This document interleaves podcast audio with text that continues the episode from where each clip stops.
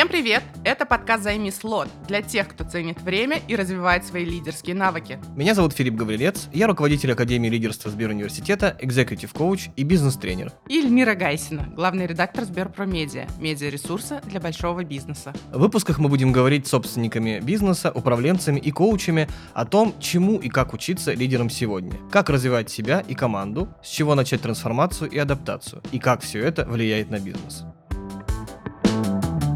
В предыдущих выпусках мы разбирали лидеров по косточкам, обсуждали, какими мягкими навыками они должны обладать и как их развивать. Но для лидеров важны еще и осознанность, интуиция, креативность. Эти навыки принято называть метанавыками. Разберемся, что это такое и почему даже неочевидные действия могут сделать лидера сильнее. Поговорим об этом с Юрием и Евгенией Белонощенко, основателями франчайзинговой сети детских центров «Бэби Клуб» и сети школ «Белая ворона», родителями пятерых детей. Здравствуйте. Привет, здравствуйте. Привет. Тема нашего выпуска, она про метанавыки. И я хотел как раз вас спросить, вообще, что вы для себя понимаете под метанавыками? Потому что я, например, до сих пор не уверен. На самом деле, определение метаскильности, как мы понимаем, уже было, ну, как бы давно. Но вдруг почему-то оно приобрело вот эту форму. Даже вот и нет определенного еще понятия, да, то есть если вот как софт-скиллы начали звучать, и все таки что это такое? А ты понял, что это такое? Да нет. А сейчас уже как бы все таки о, софт-скиллы, да, я владею, а ты, а, я, а тебе надо доработать. Наверное, у человека, у которого есть вот это метамышление, он ничего не отрицает. Он говорит, о, давайте попробуем. Давайте это попробуем. Оп, и скомбинировал. И создает новую реальность. И метанавык – это, мне кажется, вот как раз про открытый ум. Понимаете, можно много людей, которые имеют хард-скиллы, да, или софт или в совокупности имеют это. Но почему-то как бы они не достигают определенной цели. Они не имеют какую-то идею. Это удивительно, каким образом да, человек еще будет применять. То есть какие должны быть создаться условия для того, чтобы этот метанавык в том числе начал свою достигать определенную цель, да, человек становится осознанным. Где этот момент? Это, наверное, момент выхода за рамки, где ты не знаешь конечного результата. Он рождается вот прямо при тебе. То есть ты не идешь к конечному результату, а он рождается в процессе твоего мышления, где ты соединяешь много не ну, то есть как будто вот берешь одну область, другую, третью, хоп, и на этой точке появляется этот момент чего-то нового. Этот человек всегда рождает чего-то новое. Вот это мышление, вот это безапелляционная вера, что как будто я точно знаю, что это так надо делать. Вот почему? Да фиг знает. Вот я просто должен это сделать. Может быть, это какое-то предчувствие чего-то. Иногда говорят, что есть какой-то там банк знаний, в который они спокойно входят, берут информацию и не знают. Это похоже интуицию. на то, как работает нейросети, угу. да, вот по принципу черного ящика. Угу. То есть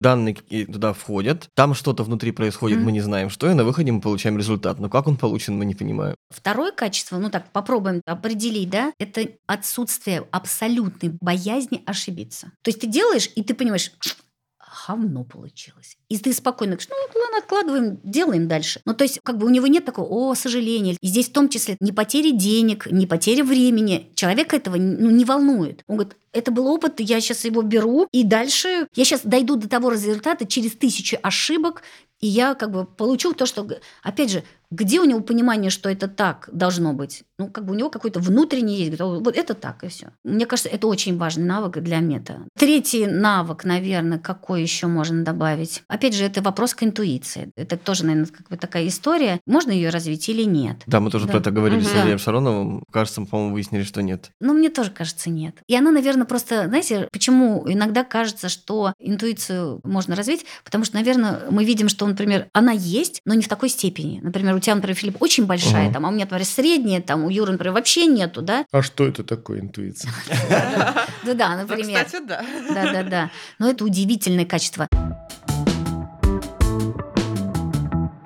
Про метаскиллы. Да, Собственно, они врожденные или их можно как-то все-таки развить? Или, возможно, у меня просто, пока, пока я слушала, появилась гипотеза, что, наверное, самый сложный шаг это понять, есть они у тебя или нет. И если все-таки есть, постараться развить. И вот следующий вопрос. Если они есть, делать? то, грубо говоря, ты ими и так пользуешься, но не осознаешь этого. А если нет, и ты понимаешь, то я думаю, что здесь совокупность. Здесь нельзя сказать, читаем только книжки. То есть ты читаешь книжки, ты наблюдаешь за человеком, который как-то принимает решения. Ты вообще открыт, ты берешь очень много опыта, ты берешь очень много разного опыта. Окружение это большая сила. Вот, кстати, кроме окружения, потому что Я опять-таки mm-hmm. возвращаюсь к своим занудным вопросам. Mm-hmm. У нас был выпуск про коучинг, например. Мы разбирали, с какими задачами может помочь коуч. У нас был выпуск про карьеру. Мы поняли, что есть карьерные консультанты, которые могут сделать то-то, то-то. А что за прекрасный человек или, видимо, группа людей, mm-hmm. которые могут усилить мета-навыки? Группа людей усилить мета-навыки. Да, просто смотрите, вы mm-hmm. говорите mm-hmm. про среду и вы говорите про окружение. Кажется, что, по крайней мере, мой мозг так связывает, что мета-скиллы могут развиваться или компенсироваться за счет этой среды да. и окружения. Да.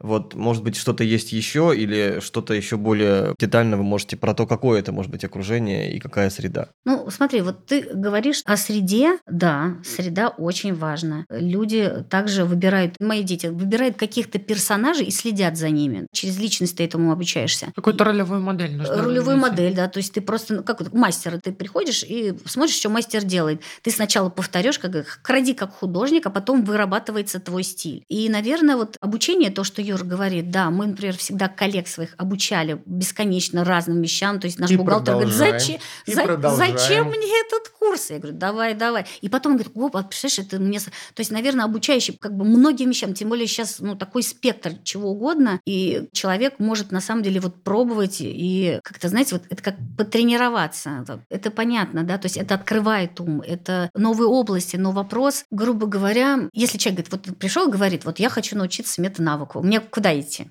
Да, вот это, да? Что делать? Что делать? Что делать? Читайте Чехова.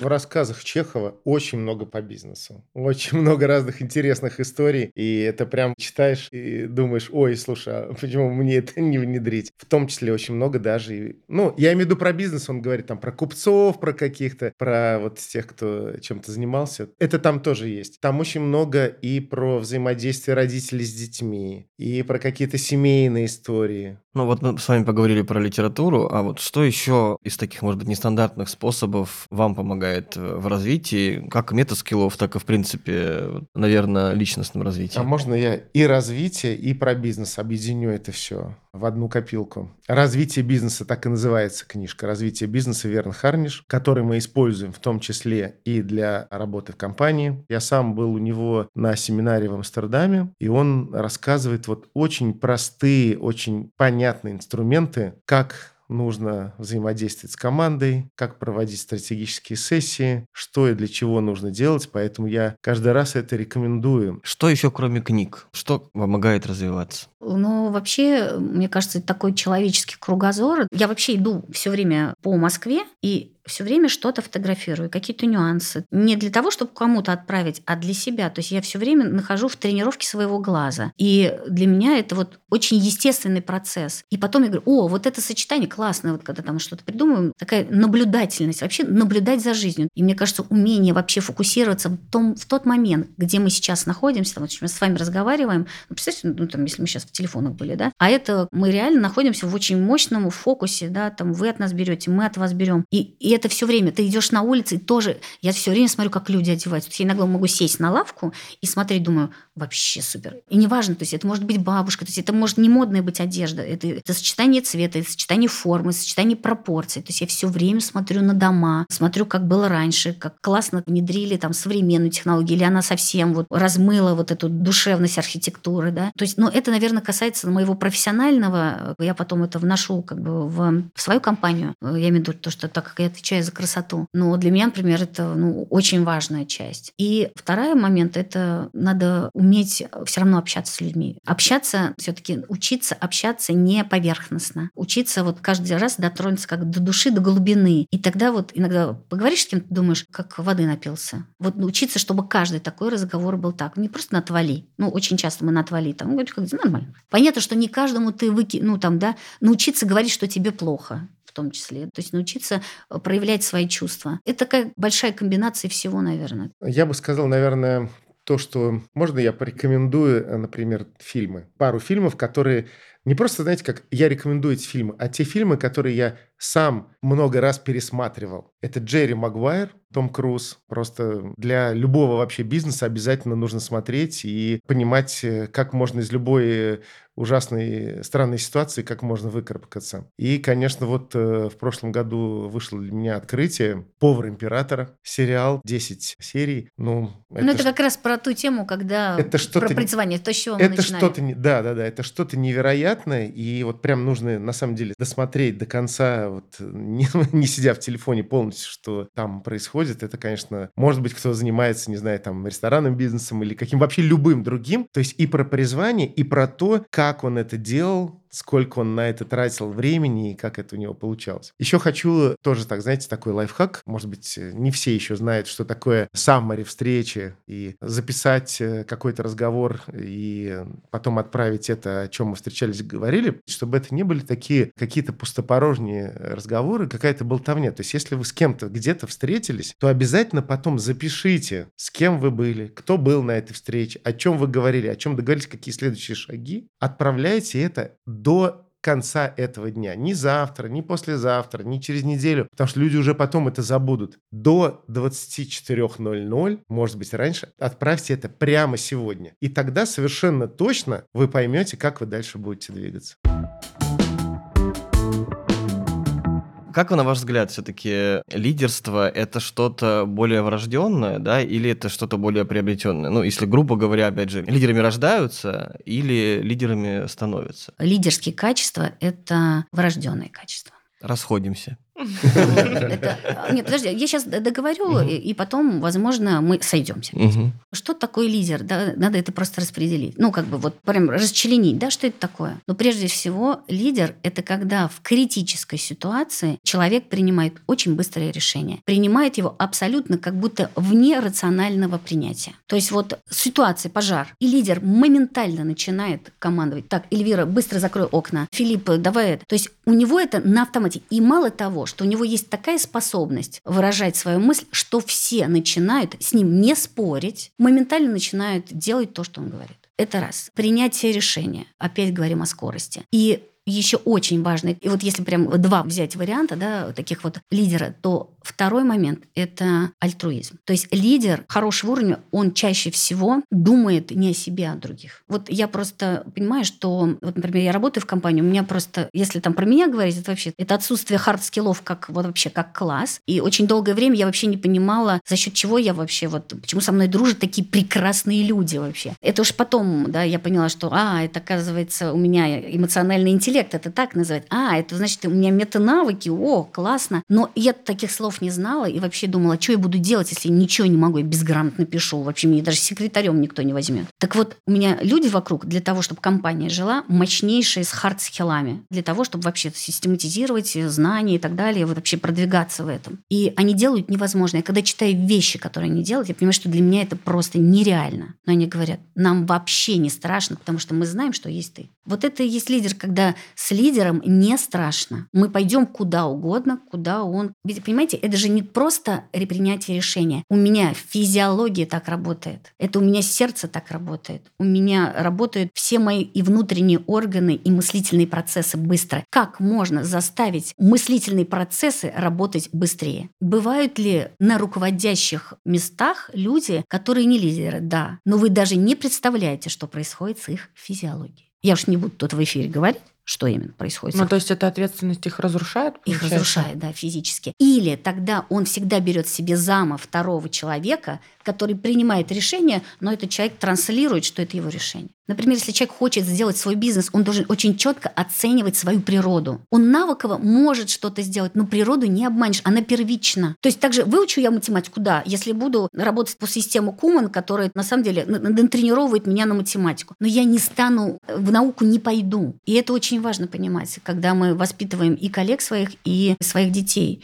Мы должны определить их природу прежде всего и давать какие какие-то навыковые вещи. Очень хотелось услышать мнение Филиппа. Он сказал, что у него противоположная точка зрения. Может быть, он знает лидеров, которые выросли, не имея природной данности, наверное. Я скорее не то, что прям противоположная точка зрения.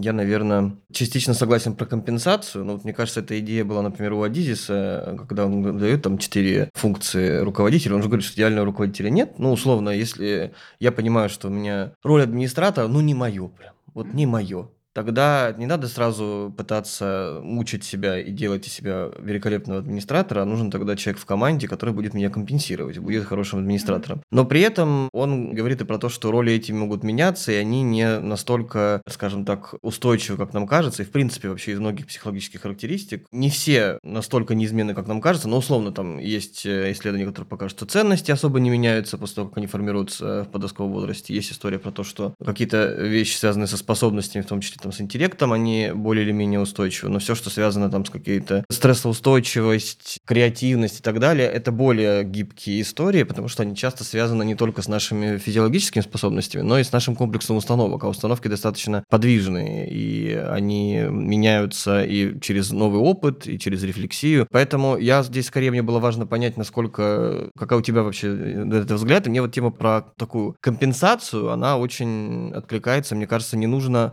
Мы вот буквально в одном из выпусков говорили про то, что, что нужно развивать свои сильные или слабые стороны. Ну вот, если прям вообще тебе это не дано, можно, конечно, как те мыши, плакать и есть кактус, но вопрос зачем? Знаешь, мне кажется, что люди меняются, когда у них происходят какие-то проблемы, какие-то непонятные истории, которые случаются. Вот то, что случилось, например, со мной, когда я попал в кому э, в 2016 году. Когда Юра, ну, знаете, да, эту историю, не буду сейчас повторяться, да, ну, то есть... Ну, можно для слушателей да? очень кратко. Ну, очень кратко его почистило как компьютер, знаете, взяли и почистили. То есть кора головного мозга начала умирать и отмерла таким способом, что он, в принципе, не знал, что такое время, не знал, что такое математика умножает 387 на 485. Он э, не знал понятия, у него нет английского. Ну, то есть просто чистануло нормально. И просто, и врачи говорят, ну, сорян, это больше не восстановится. Потом они увидели, как у него нейронные связи начали передавать опять эту информацию. Там, понятно, не все восстановилось, но начало, и они были удивлены, говорят, ну, значит, был очень большой объем информации, которая смогла все-таки вот, ну, сохраниться. Это тоже была компенсация или некий урок? Как вы считаете? Урок, это было, наверное, это был все-таки урок. урок. Это да, был урок. Наверное, это урок. был урок. Наверное, сказал, Юр, тебе надо остановиться. Да, вот, да, это Вот, вот это больше не делай, вот, вот это делай. Ну, к сожалению, вообще люди ждут жареного петуха. Ну, и они чаще всего его дожидаются. Здесь вопрос, мы сейчас говорили про кризисы, про сложные ситуации, и мы в целом с вами разные такие ситуации проживали. В вашем опыте было ваши индивидуальные ситуации. Как, на ваш взгляд, из вашего опыта сохранять этот стержень, а может быть даже не стержень, вот мы, когда готовили вопросы, подумали про такой термин, как остойчивость. Да, это Остойчивость. Остойчивость. О, а я не знаю даже такого термина. Да, это, это, это, это способность э, судна сохранять вот этот баланс, баланс да, да mm. в сложных погодных условиях условиях и условно возвращаться обратно, если его там накренило. Uh-huh, uh-huh. И это на самом деле не про жесткость, скорее, да. Что может позволять выдерживать эти кризисы? У меня сразу рождается мысль, это игра в длинную. Это, игра престолов. Это, это, игра, это игра в длинную, это игра на долгую дистанцию. Потому что когда ты играешь долго, то, естественно, можно сохранить и устойчивость корабля, потому что если что-то такое, ой, мы там сделали кораблик, там деревянный, поплыли, и тут же шторм и все. Вообще бизнес, бизнес вообще, это марафон. Потому что есть человек, который бежит короткую дистанцию, Усейн Болт, не знаю, там 100 метров и выигрывает. Но все, он может выиграть только очень короткое время, пробежав быстрее всех, но дальше все, он останавливается. А марафон это игра в долгую. Ты должен просто тупо бежать, просто двигаться вперед. И это продолжать, продолжать, продолжать. Поэтому длинные дистанции всегда выигрывают. И ультрамарафон или в бизнесе, потому что когда начинаешь не останавливаться, а просто продолжать. Вот это вот очень важно, играть в долгую, а не просто какой там корабль будет и какая там будет команда. Это всегда игра в долгую. Заранее, заранее нужно знать, что я буду терпеть. Вот, ну, заранее если начнется трэш. Да, начнется трэш, а я уже нормально это выдержу. Ну, вот приведи пример песка. Ну, песок это в том числе, э, когда я спрашивал советы, и когда мне англичане говорили, Юрий, ну что такое песок? Я вам объясню, Юрий, что вам нужно очень хорошо подготовиться к этому ультрамарафону, чтобы у вас были специальные бахилы, которые заклеиваются, там нет песка, там специальная кепка. То есть вы должны прям нормально подготовиться, чтобы у вас было все обмундирование, чтобы вы побежали на этот ультрамарафон. Но есть одна проблема, что там будет очень много песка. И у вас есть всего лишь два варианта, как вы с этим справиться. Первый вариант, когда вы будете постоянно ненавидеть этот песок, потому что песок там будет везде. Он будет у вас на голове, во рту, в ушах, в губах, он будет везде, вы постоянно будете его ненавидеть. И второй вариант – это полюбить песок. Просто полюбить песок. Заранее полюбите песок. И когда у нас э, была как раз э, песчаная буря, мы сидели в палатке, и вот песчаная буря, которая закрывала все, и мы даже не видели, а где сидят другие такие же участники, и все орали, и что делать? Я говорю, хочу больше песка, хочу больше песка! И ребята вот говорят, Юра, заткнись! И вдруг песчаная буря уходит, солнце, все остается остается, все расходятся, там начинают ужинать и так далее. То есть заранее нужно переживать, заранее нужно хотеть любить песок и терпеть, если что-то пойдет не так, и один из моих принципов – это не ложись спать без карты завтрашнего дня. Вот так у нас было. То есть мы проговаривали вслух, мы брали вот такие вот буклетики, и каждый проговаривал, что здесь мы бежим 2 километра там, потом 10 километров там, потом у нас пит-стоп, потом, значит, такой-то арык, потом такая вода, потом мы поднимаемся на гору. И мы проговаривали вслух, каждый проговаривал, как будет завтра состоять этот этап, и когда мы на следующий день вставали, мы точно знали, куда бежать. Бывает у вас такое чувство выгорания, например, у вас или у ваших сотрудников? Если если да, то как вы помогаете? Ну, ну, если говорить о сотрудниках, когда я прям совсем была близко с коллегами, то есть вот сейчас все равно мы очень много на дистанции, все равно у нас большая часть, то есть у нас человек 40 сейчас именно управляющей компании, то есть получается человек 30 в Самаре и только 10 в Москве, и поэтому мы их только видим так. Это я очень следила за этим. Это прям как с детьми. Я смотрю раз настроение, что, что случилось? Моментально. То есть быстрая реакция как бы руководителя, который как бы температура по больнице. Что там? А, семья, хорошо, там деньги. То есть ты вот это все время Даже не только температура по больнице, а как дирижер. Ну, как да, дирижер, да, ты все время в таком вот наблюдении находишься, это очень важно. А с собой, ну, как бы, если я люблю, что я делаю, а я, например, там, люблю дизайн, причем я дизайнер без рук, я ничего не делаю руками, ну, я вообще, вы поняли, ничего не делаю руками, вот, я делаю другими людьми, и они делают дизайн, который я хочу. И, соответственно, когда мне это нравится, я попадаю в свое призвание, там нету выгорания, там бездонность. Я еще думаю, и такое можно еще сделать, и такое можно сделать. Такой, знаешь, вопрос. Вначале я вообще не понимаю, что такое выгорание. Как бы я никогда не выгораю. Потом, если чуть-чуть истории посмотреть, конечно, у меня были такие моменты, когда я э, выгорал. Вначале я занимался фотографией когда-то в Самаре, и у меня был партнер, и потом мы наняли команду. Было больше ста школ, которые работали только с нами. Первые деньги заработал там, машину купил на свои деньги. В принципе, все было классно, но выгорание, потому что я уже просто устал. Уже постоянно нужно ездить, снимать пленку, э, там, отвозить. И мне кажется, что любому человеку в какой-то момент нужно понять, что теперь нужно делать что-то другое. И тогда мой товарищ Андрей Гусь, который сейчас занимается тренером по плаванию, он мне говорит, Юр, есть э, как бы вот сейчас финансовая отрасль начинается, не хочешь попробовать? У тебя с математикой вроде все нормально. Я думаю, ну классно. И тогда я вот работал как раз уже в финансовой отрасли, и проработав почти 10 лет, я в какой-то момент выгорел и понял, я вот уже, ну все, вот я не знаю, выгорел. Но а что вообще мне нравилось в этой жизни? Ну, мне нравилось всегда вот то, что Женя делала бэби-клуб. Я всегда в том числе там и приезжал на стратегические сессии и так далее. И тогда мне Женя говорит, ну тебе же всегда это нравилось, ну так вот и приходи, как бы и рули этим. И в тот момент я из-за этого выгорания пришел уже в бэби-клуб. И вот уже бэби-клубу сколько я, ну, не знаю, конкретно в нем. С 2014 года. Вот. И вот у меня нет сейчас выгорания вообще. Мне кажется, когда человек попадает в свое, там нет пределов. Ну, правда. Нет, нет пределов. пределов, нет выгорания, да. нет в том числе временного ну, графика. Не те люди, найди других потому людей. Что я, ну, как бы... Потому что я могу работать, не знаю, до 12 часов он ночи говорит, или до часа он, ночи. Он говорит, опять выходные. А, за, а зачем вообще они нужны? Зачем вообще Я говорю, не звони человеку, у человека выходной. Он говорит, ну ладно. Я же не только все время пошел. У меня есть такая же пауза. Это называется нидра-йога. Прям поработал, поработал, и вот спать не ляжешь, непонятно, что делать. Ложишься вот так вот, аккуратненько, повязочку одеваю, включаю аудио, и там говорит, расслабься, значит, рука так, та -та -та, здесь так. И вот эти от 16 до 20 минут я просто засыпаю и встаю, как будто вот новый день. Поэтому для меня вот нидра-йога – это спасение. И Смотри, какая-то лежачая йога. Да, да, да. Да, да, да. Мне кажется, она мне очень подходит. Она очень многим подходит. Вас большой опыт э, родительства и э, не менее большой опыт в бизнесе. Как опыт родительства помогает вам в бизнесе? Что я могу сказать? Наша дочь Наталья, старшая, которая сейчас 26 лет, мы ее называем сталкером. Она наш проводник. И то, что у нас есть бэби-клуб, это Наталья. То есть мы начали искать, чем бы ее занять, раннее развитие. Это была такая тема, которая не была совсем актуальна.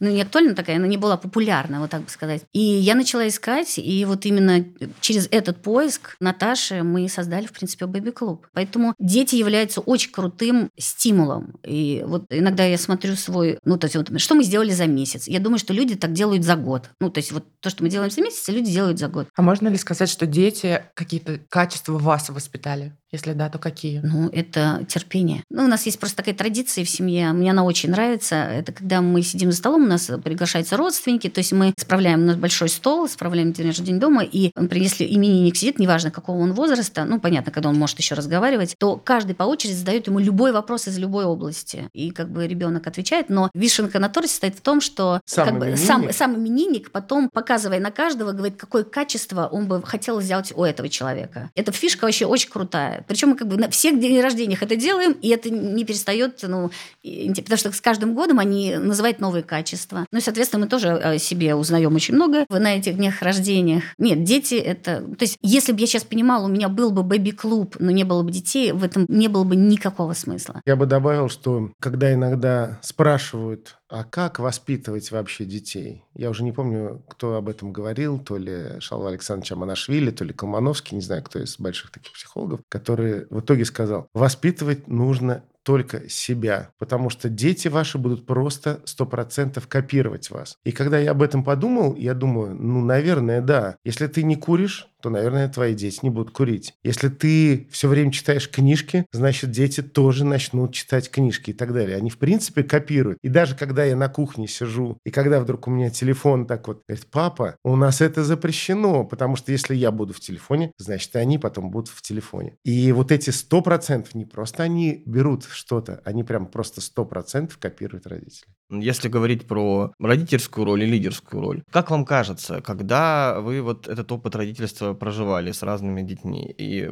в то же время вы взаимодействуете как-то с, с, вами, с вашими сотрудниками, да, с членами команд, вот как-то ваши отношения, ваше взаимодействие, ваша стилистика, она менялась с э, влиянием вот этой родительской роли? Если да, то как? Конечно, менялось. Смотри, компании будет э, в следующем году 24 года, нам с Женей будет в следующем году 20... 50 нам 7. будет, Юр. Нет, я имею в виду 27-28 а. лет, сколько а, нам будет. Вместе. Вместе. вместе.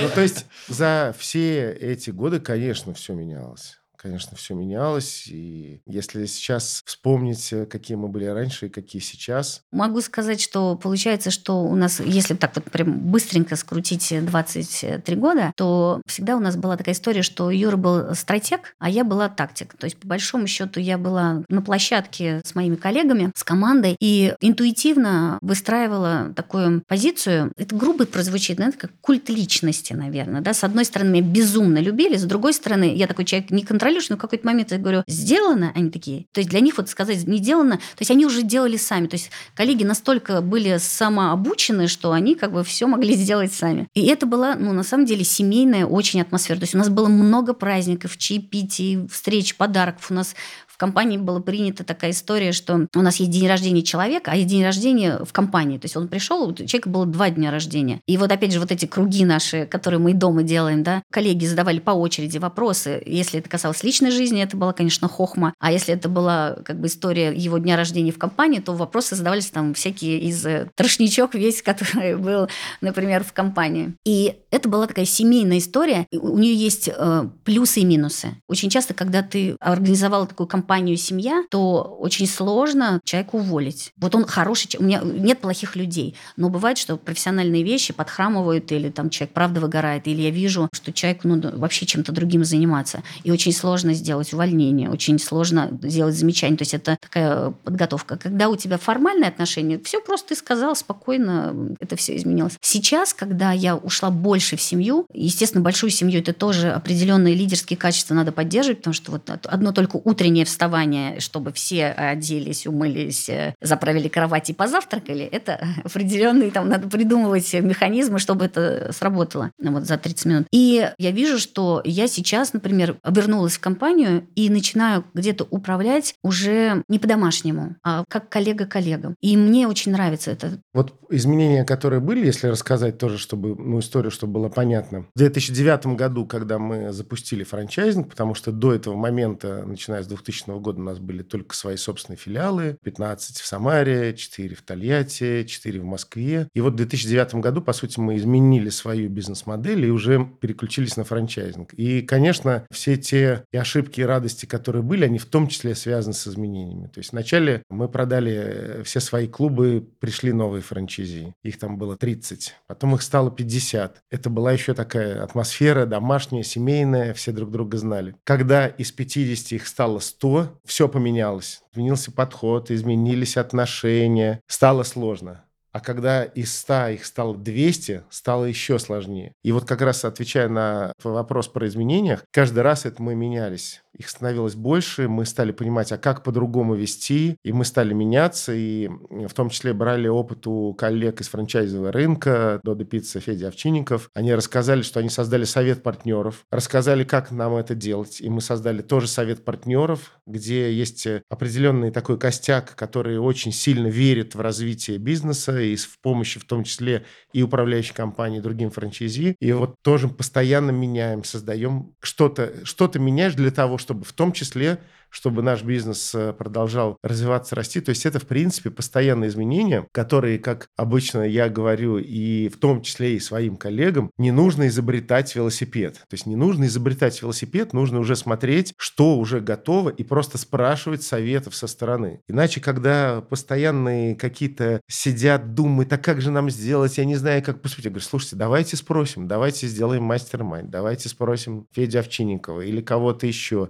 там, Игоря Стоянова спрашивайте, как они это делали и что вы можете из этого взять. Поэтому изменения, они должны быть постоянными, но иногда, вот мы говорим про мета-навыки, иногда просто человек сам головой не может это придумать. А что конкретно делать? Ну, спрашивайте людей. Ну, наверное, еще ребята имели в виду, что когда компания растет или когда семья растет, вы знаете, где-то демократия заканчивается. И в какой-то момент, это, например, в том числе на нашем примере да, с Юрой, когда мы начали вдвоем управлять, и это, ну, по большому счету, это вот так вот, это 50 на 50. И это вечный бой. И только когда мы приняли очень важное решение для себя, что Юра управляет, а я являюсь, вот неважно, какое решение он примет, то есть я его применяю. Если он что-то хочет у меня спросить, там совет, он может это взять и может не взять. Это очень важная вещь, потому что это об этом очень много спотыкаются партнерства, когда они 50 на 50. И то же самое, когда партнерская сеть растет, здесь тоже начинается другими методами управления, ну, в том числе там и штрафными санкциями, большим контролем, потому что большая система как вот большое государство, оно, к сожалению, демократическим, ну, не очень может быть, ну, к сожалению. И вот, наверное, финальное такое, что я бы сказал, как посоветовать, это, наверное, обратный отсчет. Вот что такое обратный отсчет и вообще, что такое обратный отсчет. Когда мы росли, как раз когда мы стали развиваться по франчайзингу, когда у нас уже было 50 партнеров, и на очередной стратегической сессии я говорю, ну, я хочу, чтобы в следующем году их было 100. Я хочу, чтобы в следующем году их было 100. Если мы наберем еще 50 партнеров и успеем до конца года, то вся управляющая компания поедет в Париж Диснейленд. Все такие вначале обрадовались. Круто, слушай, какая вообще идея. В Париж Диснейленд. Все начали работать. Как бы начали сразу там партнеров привлекать, привлекать. Это как на обычном марафоне 42 километра. Я сейчас немножко так перескакиваю. То есть вначале бежишь, кайф, все, бегут люди, хорошо, солнышко. Пробежал 5 километров, все хорошо, пробежал 10, немножечко начинаешь уставать. Пробежал 21 половину, уже сложно. И чем дальше бежишь, тем хуже становится. И когда ты из этих 42 пробежал ровно 40, и остается всего лишь 2 километра, которые самые сложные, тогда мы вот такой же обратный отсчет, который был у нас и на ультрамарафоне, такой же обратный отсчет мы стали использовать в своей компании, когда мы стали писать не сколько мы уже подписали договоров, а сколько осталось. И мы просто стирали табличку там, осталось 10, осталось 9, и когда мы каждый следующий договор стирали и писали, и это я совершенно точно помню, что было прям буквально несколько дней до конца Нового года, какой-то там 27 декабря, 29 декабря, точно не помню, прям буквально несколько дней, и осталось последний договор подписать. Но ну, вы же понимаете, что такое Новый год, елки, праздники и так далее. То есть нереально. Но когда уже мы прошли практически весь путь, но мы уже сделаем, наверное, что-то. Как вы думаете, мы успели или нет? Успели? Мы успели. И мы поехали в Париж Диснейленд. Спасибо. Да, спасибо. Спасибо. Вы слушали подкаст «Займи слот». Чтобы не пропустить новые эпизоды, подписывайтесь на нас на всех подкаст-платформах и занимайте слот в своих календарях. До встречи в следующих выпусках.